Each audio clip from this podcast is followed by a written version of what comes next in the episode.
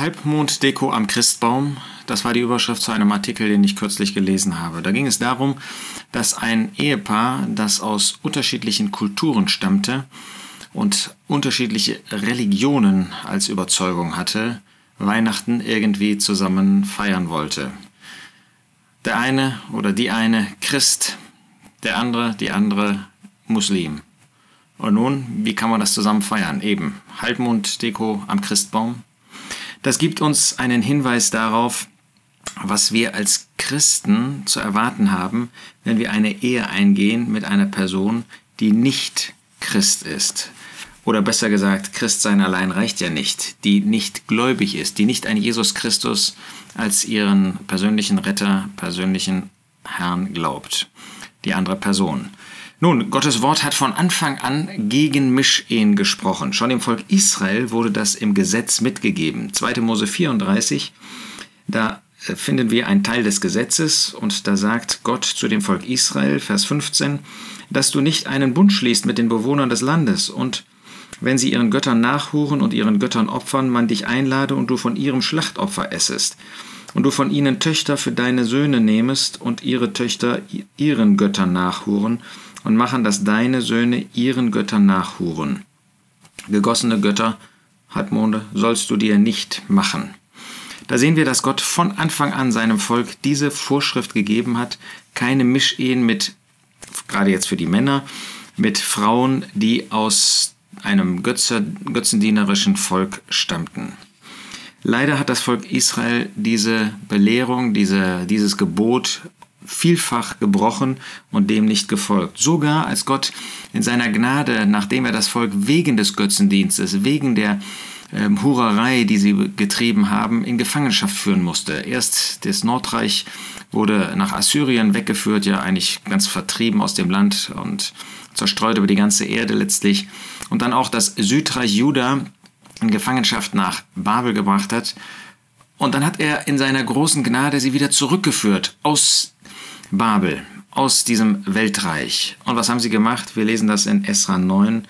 Da heißt es in Vers 12, so sollt ihr nun nicht eure Töchter ihren Söhnen geben und ihre Töchter nicht für eure Söhne nehmen, und ihr sollt ihren Frieden und ihr Wohl nicht suchen in Ewigkeit, damit ihr stark seid und das Gut des Landes esst und es auf eure Söhne vererbt in Ewigkeit. Auch da wurde also dieses Gebot noch einmal bestätigt, noch einmal wiederholt. Und was hat das Volk getan? Es hat genau dieses Gebot übertreten. Natürlich kann jemand, der aus einem äh, götzendienerischen Volk stammte, damals, sagen wir wie Rahab, konnte in das Volk Gottes hineinkommen, konnte sich absondern von dem Götzendienst, absondern von diesem götzendienerischen Volk und zurückkehren, was heißt zurückkehren, konnte dann ähm, Teil werden des Volkes Gottes, des Volkes Israel. Aber dann wäre es eben keine Person mehr, ähm, die eine Mischehe eingeht, sondern wie Ruth, wie Rahab und so weiter. Dann wären das eben Personen, die zum Volk Gottes gehörten. Aber sie sollten eben nicht mit einer Person, die aus einer dieser bösen Nationen kam, eine Ehe eingehen. Nun, bei uns geht es jetzt nicht um, um Götzendienst und dergleichen, obwohl das leider heute ja auch noch vielfach praktiziert wird in vielen Ländern, sondern es geht um die Frage Glaube, Unglaube, gläubig, ungläubig. Und da sagt der Apostel Paulus in 2. Korinther 6, Seid nicht in einem ungleichen Joch mit Ungläubigen. Denn welche Genossenschaft haben Gerechtigkeit und Gesetzlosigkeit? Welche Gemeinschaft Licht und mit Finsternis? Und welche Übereinstimmung Christus mit Belial oder welches Teil ein Gläubiger mit einem Ungläubigen?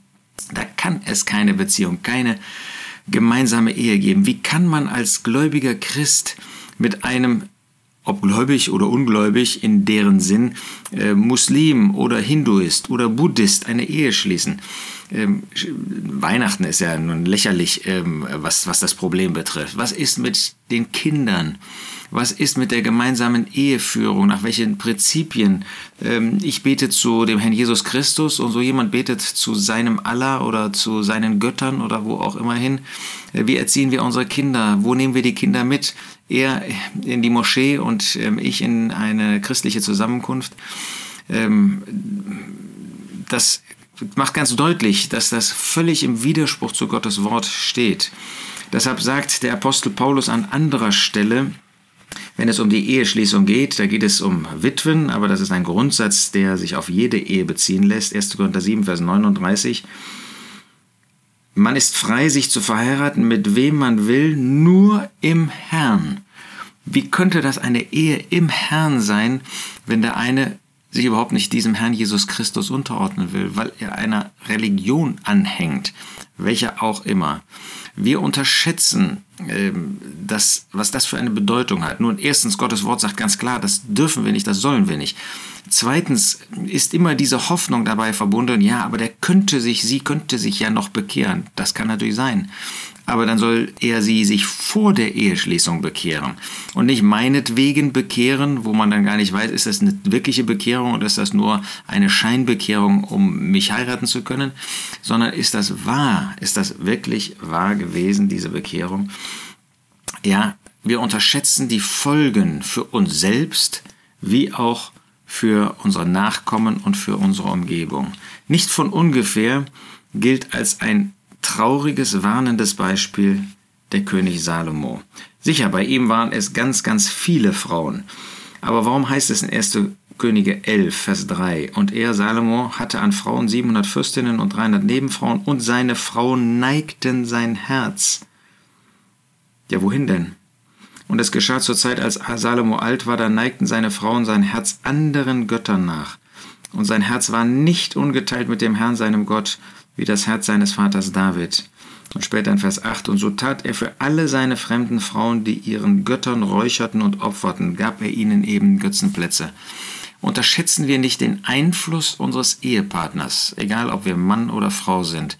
Der Einfluss des Ehepartners ist mit Recht, und das ist ja im guten Sinn auch etwas Positives, ist groß. Aber er kann eben auch zum Negativen sein. Und das ist gerade bei einer Ehe mit einem Ungläubigen der Fall. Und das gilt natürlich letztlich auch bei, einem Ehe, bei einer Ehe mit jemand, der innerlich zwar Christ ist, gläubig ist, sogar bekehrt ist, aber andere Gedanken hat über wichtige Punkte des Glaubenslebens und sei es das gemeinsame Glaubensleben der Kinder Gottes. Wir unterschätzen das gerade in einem jungen Alter, wo man innerlich verliebt ist, wo man Gefühle hat für jemand und wo man meint, das kann man ja irgendwie überbrücken, das wird sich ändern. Nein, in aller Regel wird sich das nicht ändern.